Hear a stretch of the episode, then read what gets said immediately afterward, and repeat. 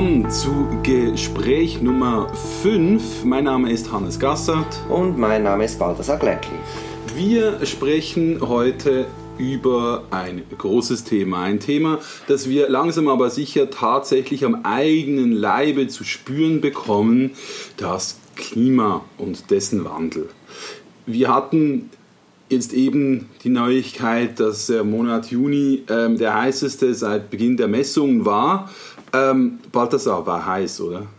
War heiß, ich liebe die Hitze. Also das ist jetzt nicht das Hauptproblem, das ich mit dem Klimawandel habe. Und eine Schwalbe macht noch keinen Sommer und ein heißer Sommer macht noch keinen Klimawandel. Da haben diejenigen, die das äh, kritisch äh, äh notieren, durchaus recht. Ich denke, beunruhigender als ein einzelner heißer Sommer müsste wirklich die Häufung sein, die wir in den letzten Jahren gehabt haben an ja. extremen Klima. Okay, ja klar, also Klima und Wetter, das ist nicht das Gleiche, da genau. haben wir uns schon verstanden. Aber jetzt, wenn du sagst, es ist ja, ist ja eigentlich noch ganz nett, das Badewetter, ähm, wieso ist denn das überhaupt ein Problem? Also Klimawandel, ja, dann ist es halt ein bisschen wärmer, was soll's? Ja, also wenn wir von, von Klimawandel sprechen im Sinne einer, einer Menschheitsherausforderung, dann sprechen wir davon, dass äh, äh sich das gesamte klimatische System verändert. Das hat ganz verschiedene Folgen. Einerseits äh, führt der Anstieg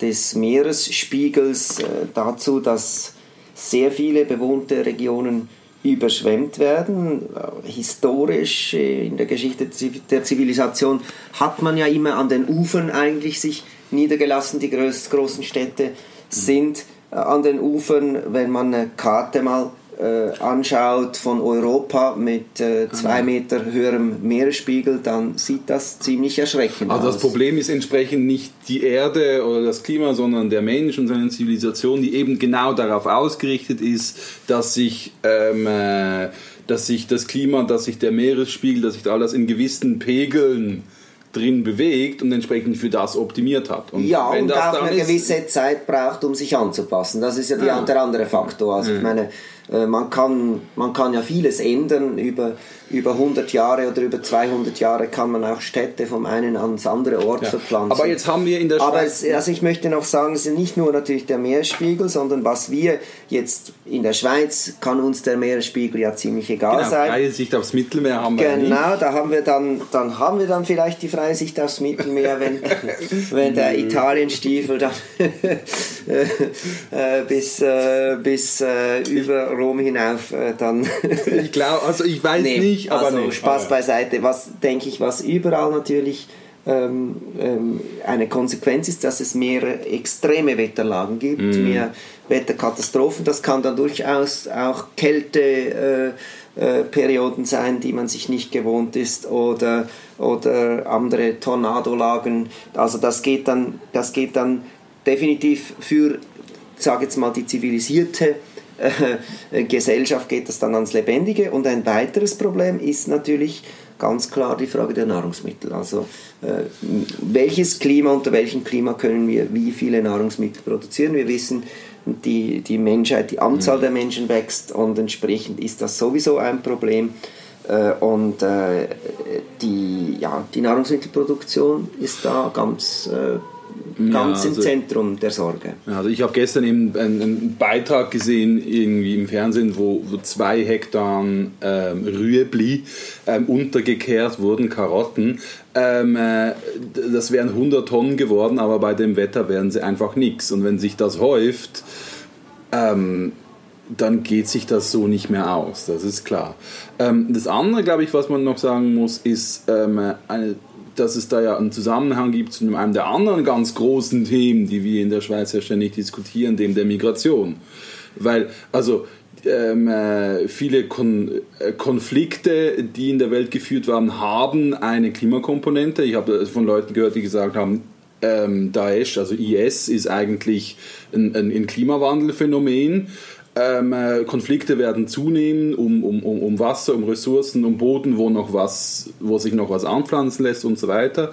Ähm, und wenn das zu vermehrter Migration aus dem definitiv nicht mehr bewohnbaren Gebieten ähm, in unsere Richtung führt, weil eben wie du gesagt hast, der Meeresspiegel ist bei uns nicht das Problem. Mit den Temperaturen werden wir wahrscheinlich auch klarkommen. Dann gehen wir ein bisschen in die Höhe. Der Öschingensee ist die neue Côte d'Azur.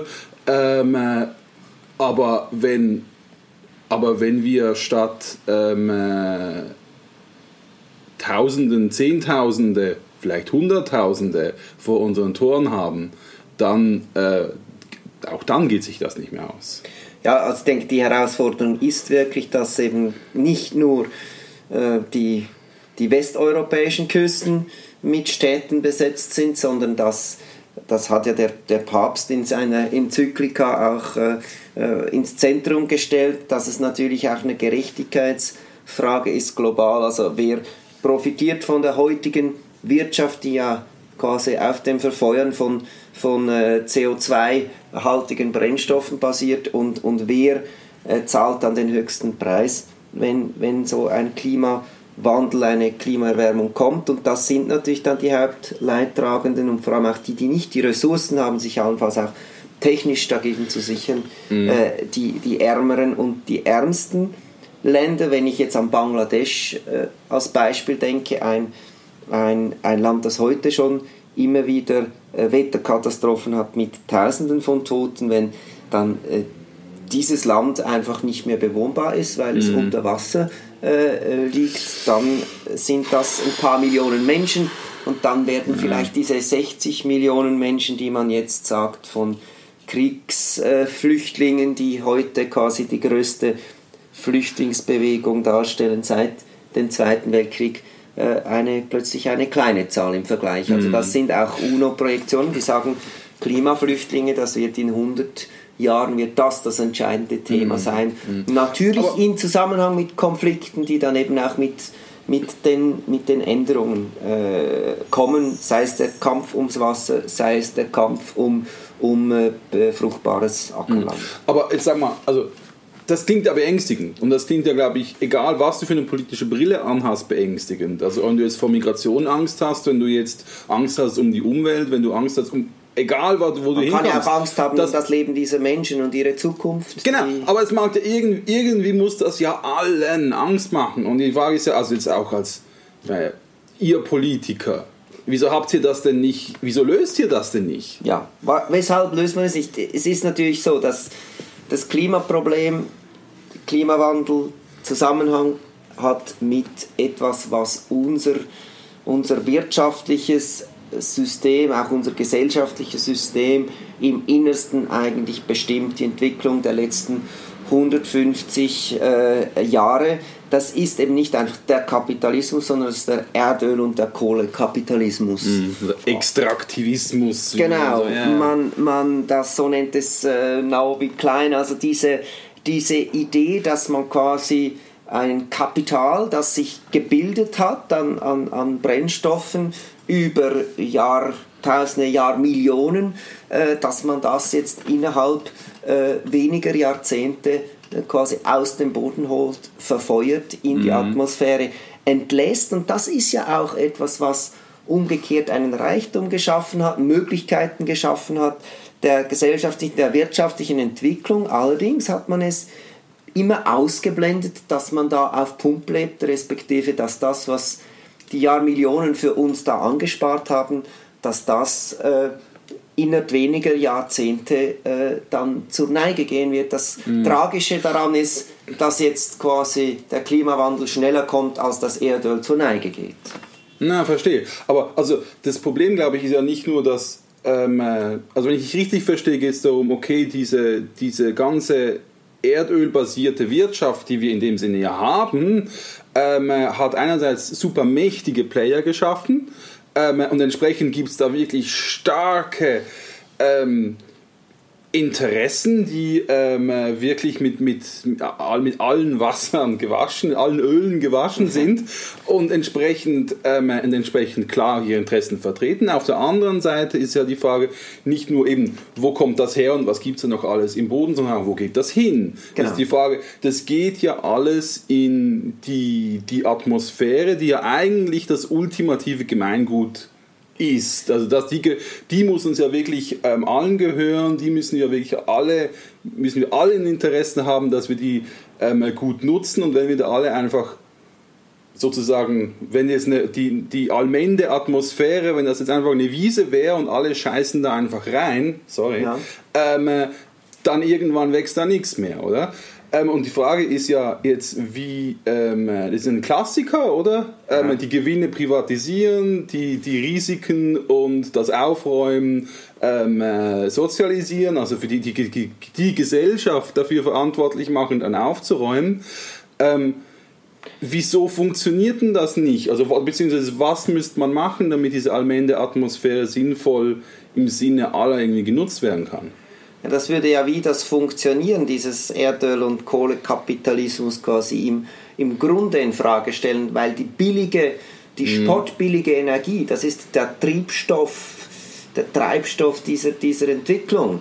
Und äh, das, das, das heißt, man kann natürlich darüber sprechen, dass man sagt, man macht Cap and Trade, man mhm. macht irgendwelche marktwirtschaftlichen Maßnahmen. Nur das Problem ist, die müssten so. Also das heißt CO2-Abgabe oder CO2 wird einfach Handel. so teuer, ja. wird so teuer, dass es sich mhm. nicht mehr lohnt, das in die, in die Luft zu pusten mhm. oder man, dass man das äh, massiv reduziert. Aber bisher haben, sind sämtliche dieser Ansätze daran gescheitert, dass niemand wirklich einen, einen Preis festsetzen wollte, der mhm. auch eine entsprechende Lenkungswirkung gehabt hätte. Und das mhm. ist ja logisch, no. äh, weil im Prinzip, äh, da haben einerseits die Erdölkonzerne kein Interesse daran, weil in ihren Bilanzen ist, ist, äh, ist, ist ja das, das Erdöl, das man dann noch irgendwann verkaufen kann. Und auf der anderen Seite äh, haben auch die Staaten nicht wirklich äh, die Durchsetzungs, den Durchsetzungswillen, weil das sonst unsere Wirtschaft so, wie Eben. wir sie kennen und, die, und auch die, die Wachstums-, die Wirtschaftswachstumsdynamik, so wie wir sie kennen, die ganze Globalisierungsdynamik, die würde quasi, äh, die könnte nicht so weitergehen, die müsste sogar umgekehrt werden. Alles, also was, wir Fortschritt, okay. alles was wir Fortschritt nennen im wirtschaftlichen Bereich mhm. äh, in den letzten 100 Jahren, wird in Frage gestellt durch das Hinterfragen der Erdölsucht äh, unserer Wirtschaft. Das also, ist mehr als jetzt eine energiepolitische... Kapitalismuskiller, Klimawandel. Ja, das ist ja also, also sage jetzt mal, Naomi Klein bringt es ja im Buchtitel quasi die. auf den Punkt. Sie sagt, die Entscheidung Kapitalismus versus Klima. Also, also this changes everything, oder? Yes, genau. genau. Ja? Und, und ich glaube auch, das ist der Fall. Ich glaube, wir haben, wie, wie sie richtig sagt, wir haben den Moment überschritten, wo man einfach sagen könnte, mit ein paar sanften marktwirtschaftlichen äh, Maßnahmen äh, können wir das noch sanft mhm. hinbeugen. Heute geht es wirklich um, um einen fundamentalen Wandel und das ist natürlich ein Wandel, wo die Politik sich viel stärker einmischen müsste. Mhm. Also die Frage ist ja jetzt tatsächlich, was tun? Ja, was tun? Ähm, und also und ich glaube, ähm, äh, die eine Seite wäre ja wirklich zu sagen, okay, ähm, Technologie löst das dann schon. Oder ähm, also wir, wir, wir arbeiten in Richtung Effizienz, wir arbeiten in Richtung, ähm, dass wir vielleicht die, den Ausstoß wieder zurückholen können.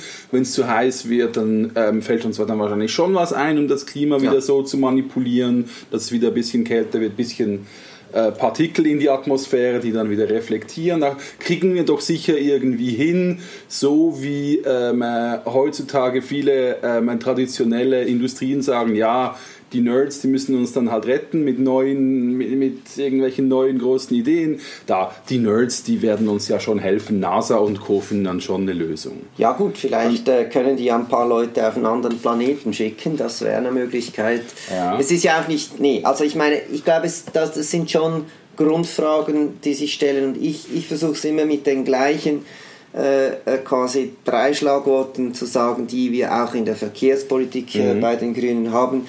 Also quasi diese 3V-Strategie zuerst vermeiden, dann verlagern und am Schluss verträgliche gestalten, optimieren. Also das heißt zuerst mal einfach schauen, weniger Energie also das eigentlich das, ist das andere V ist genau das ist eigentlich das andere V nämlich verzichten ja also wir müssen genau. alle es weniger lustig haben ähm, verzichten. Die Frage ist, ob wir auf etwas verzichten, was wir wirklich vermissen.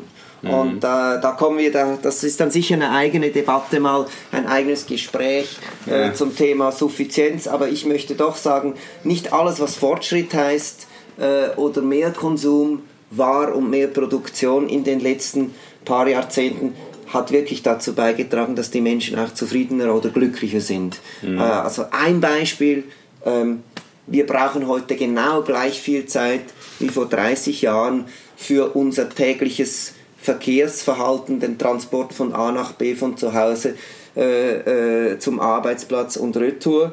Der einzige Unterschied ist, äh, wir haben halt heute eine drei- oder viermal größere Strecke und verbrauchen etwa zehnmal okay. mehr Energie. Und der, ob man dem jetzt und Fortschritt sagen kann, da nee, habe nee, ich meine Zweifel. für mich ist da Fortschritt ganz klar was anderes. Das, da, bin ich, da bin ich ganz mit dir.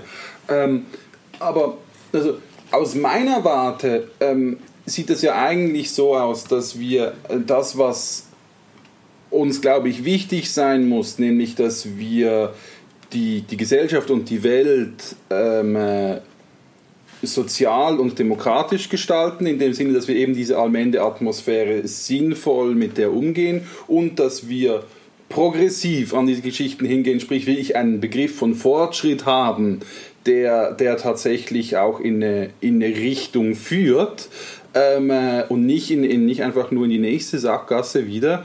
Ähm, müsste ja eigentlich dann dazu führen, wenn all das, was uns so oder so in dem Sinn wichtig ist, Fortschritt, sozial, demokratisch, muss ja eigentlich dazu führen, dass dadurch automatisch wir das Klimaproblem eigentlich lösen. Ja, also man kann natürlich sagen, Klimawandel kann auch eine Chance sein, respektive die Reaktion auf Klimawandel kann eine Chance sein, eine Gesellschaft umzubauen, eine Wirtschaft umzubauen, hin jetzt nicht nur zu einer etwas weniger kohlenstoffintensiveren mhm. Wirtschaft, sondern hin auch eben zu einer Wirtschaft, die sich diesen Grundfragen stellt. Wie gehen wir mit den Gemeingütern um? Wie verteilen wir den Mehrwert etc. Genau, so wie auch Berufe beispielsweise, die weniger, also wir kommen, wir, wir haben schon letztes Mal waren wir bei den Care-Berufen und ich habe mich ja. irgendwie, aber dass eben auch Be Berufe, die ähm, lokal für die Menschen was bringen und ihr Leben besser machen und eben genau nicht einfach erdölsüchtig sein mussten. Ja, da gibt es ganz konkrete Beispiele. Ja. Also wenn man jetzt Energiewende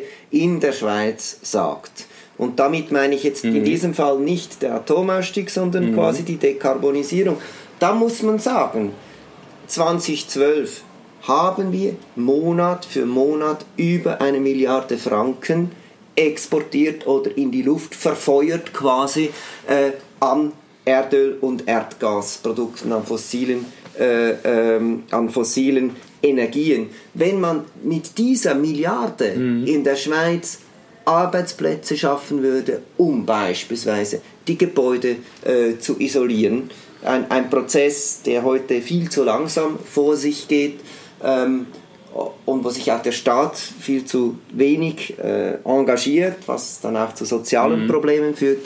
Ähm, das, das wäre eine Möglichkeit. Wir können für eine Milliarde pro Monat Arbeitsplätze schaffen. Das kostet uns volkswirtschaftlich nicht einen Rappen hm. mehr, aber der Mehrwert bleibt bei uns. Der Aha. fließt dann nicht irgendwie in irgendwelche IS- oder Al-Qaida-Finanzierungen.